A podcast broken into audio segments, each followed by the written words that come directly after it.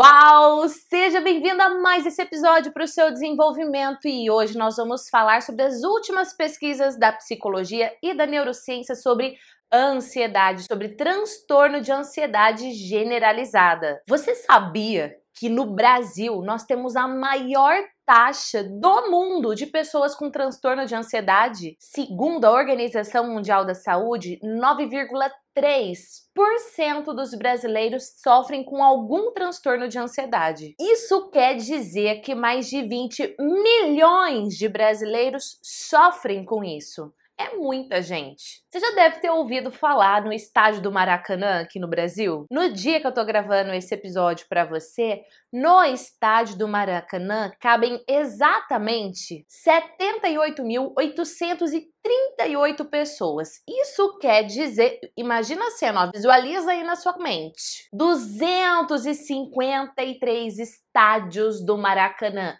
cheios de brasileiro, todos ansiosos. 253 estágios lotados. É muita, muita, muita, muita gente sofrendo com ansiedade. Isso quer dizer que se não é você sofrendo de ansiedade, alguém da sua família aí tá. E hoje eu vou compartilhar com você hábitos que pioram a ansiedade e algumas ações simples e eficazes que vão amenizar a ansiedade. E eu conto com a sua ajuda para ajudar esse conteúdo aqui a atingir o maior número de pessoas possível. Vamos ajudar as pessoas a lidarem com a ansiedade. Ah, e uma pergunta que eu recebo com frequência: qual é a diferença entre transtorno de ansiedade para ansiedade? Vou explicar para você também. E no final desse episódio eu ainda vou te falar sobre algumas possibilidades de tratamento. Então, ó, já chega aqui o dedo nesse like porque esse episódio de hoje tá recheado de conteúdo Uau! Agora fala pra mim, você é o ansioso ou é alguém da sua família que é ansioso? Coloca aqui nos comentários. Eu sou ou hashtag família. E você que está acompanhando esse conteúdo comigo aqui no podcast, no nosso Uaucast, aproveite. Tem esse episódio sobre ansiedade, tem muitos outros episódios sobre psicologia aplicada à sua vida. Se você é novo nesse Uaucast, já clica aí para você poder seguir esse perfil, porque daí toda vez que tiver um conteúdo novo, a própria plataforma vai te avisar que tem conteúdo novo aqui para você. E todo esse conteúdo aqui, ó, você só tem acesso gratuito porque a UAU Desenvolvimento Humano está patrocinando esse conteúdo para você, então já deixa aí nos comentários hashtag gratidão uau. Vamos começar explicando a diferença de ansiedade para transtorno de ansiedade de uma forma bem simples e rápida. A ansiedade é um sentimento comum do ser humano. No dia a dia a gente experimenta várias situações que podem gerar ansiedade. É um sentimento normal. Agora, se a ansiedade vem junto com o medo e junto com uma preocupação excessiva, aí põe no seu radar que tem alguma coisa, ó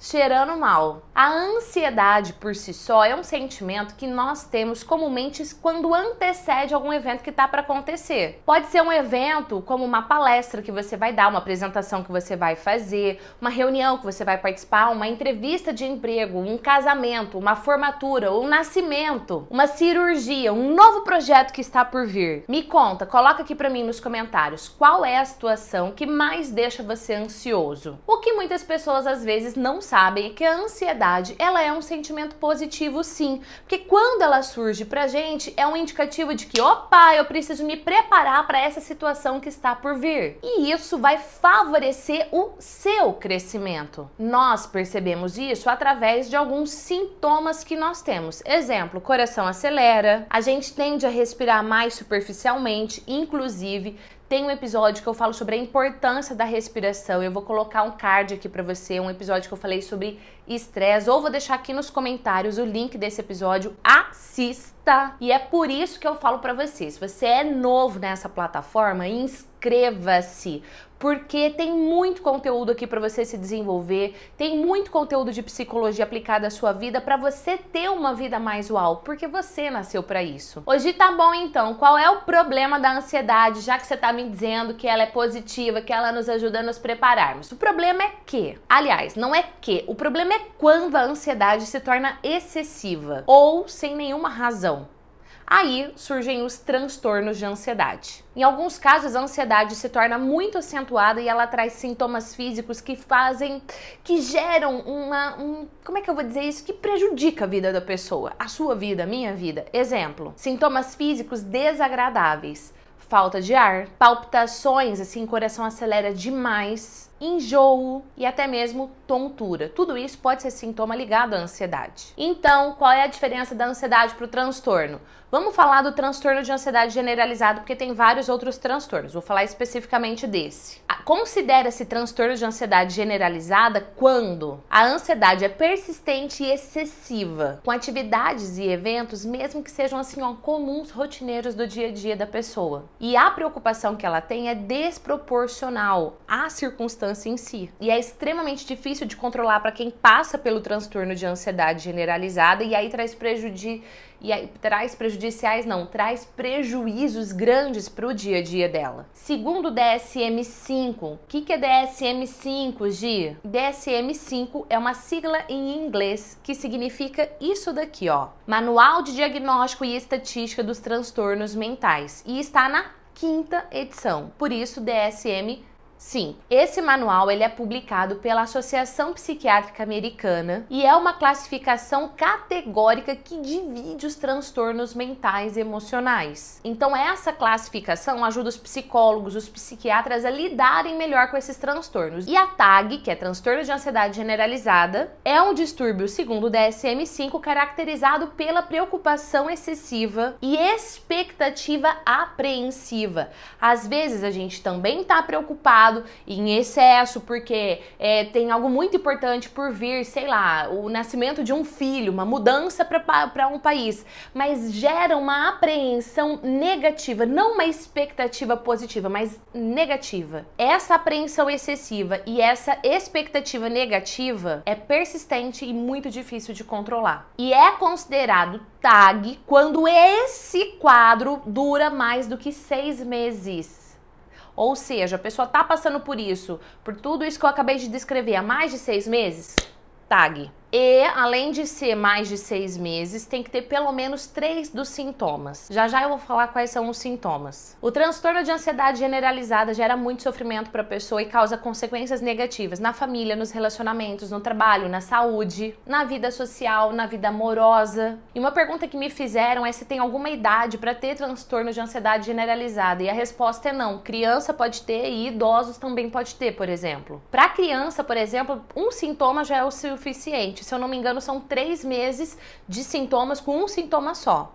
Então a gente fica mais atento ainda às crianças. Mas ó, eu vejo muito hoje, em especial, adolescentes sofrendo de ansiedade. E tem outro aspecto também. Segundo algumas pesquisas, é diagnosticado mais em mulheres do que em homens. Não sei se é porque as mulheres buscam mais ajuda e aí por isso a gente tem esse dado ou não, mas fato é que as pesquisas apontam que as mulheres sofrem mais de ansiedade hoje do que os homens. Então, família por isso que eu digo para você, ajude esse conteúdo a atingir mais pessoas, compartilhe o link desse episódio para que mais pessoas possam ter acesso, entender sobre isso, buscar uma ajuda adequada e daqui a pouquinho eu vou falar ações que pioram, geram mais ansiedade ainda e ações que podem ajudar você a lidar com isso, diminuir todos esses sintomas, diminuir a ansiedade. Eu fiz uma especialização em neurociências na Universidade Estadual de Londrina, inclusive fiquei apaixonada por essa especialização. Vou colocar aqui na descrição o Instagram da especialização que eu fiz, muito boa mesmo, e lá eu conheci uma profissional incrível. Além de incrível, linda, a Franciele Pasquini. E o trabalho dela para fazer a conclusão da monografia foi exatamente sobre esse tema. E mais específico ainda, porque era transtorno de ansiedade com polimorfismo genético. E no trabalho da Fran, ela especificou de uma forma muito clara quais são os sintomas para a gente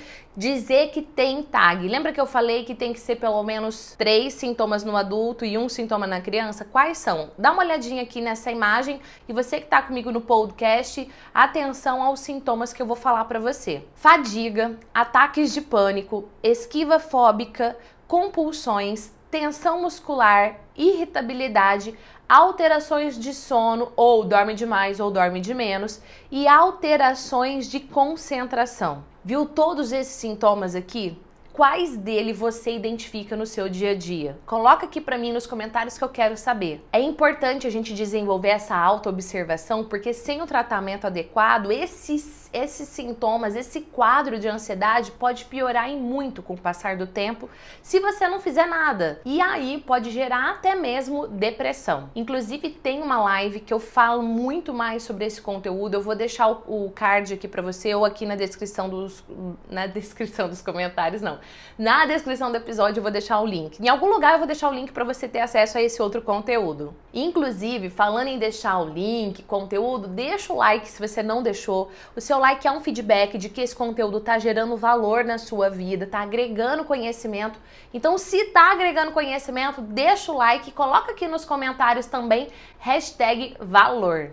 Vamos para os tratamentos. Importante quando eu estiver falando dos tratamentos que não precisa ser só um tratamento, pode ser esse tratamento ou outro, ou pode ser um e outro, combinado? Um exemplo paralelo disso é o seguinte: ah, eu quero emagrecer, eu vou fazer ou uma reeducação alimentar ou academia, por que não reeducação alimentar e academia. Então você sempre pode usar mais do que um tratamento junto. E aí, às vezes, o cérebro assim ele precisa de um empurrãozinho a mais. E quando o cérebro, por exemplo, precisa de um empurrãozinho a mais, uma das coisas, obviamente, é o tratamento farmacológico com um psiquiatra psiquiátrica, eu ia dizer, com um psiquiatra que realmente saiba lidar com isso. Agora, quando você vai buscar um tratamento farmacológico com um psiquiatra para ajudar a lidar com tudo isso, é importante você saber que aquele fármaco, às vezes, ele não vai ter um, um, um efeito imediato. Cada organismo reage de um jeito. Então, tem um período para você se adaptar, para ver se aquele fármaco vai fazer bem para você, se vai te ajudar ou se você vai ter que trocar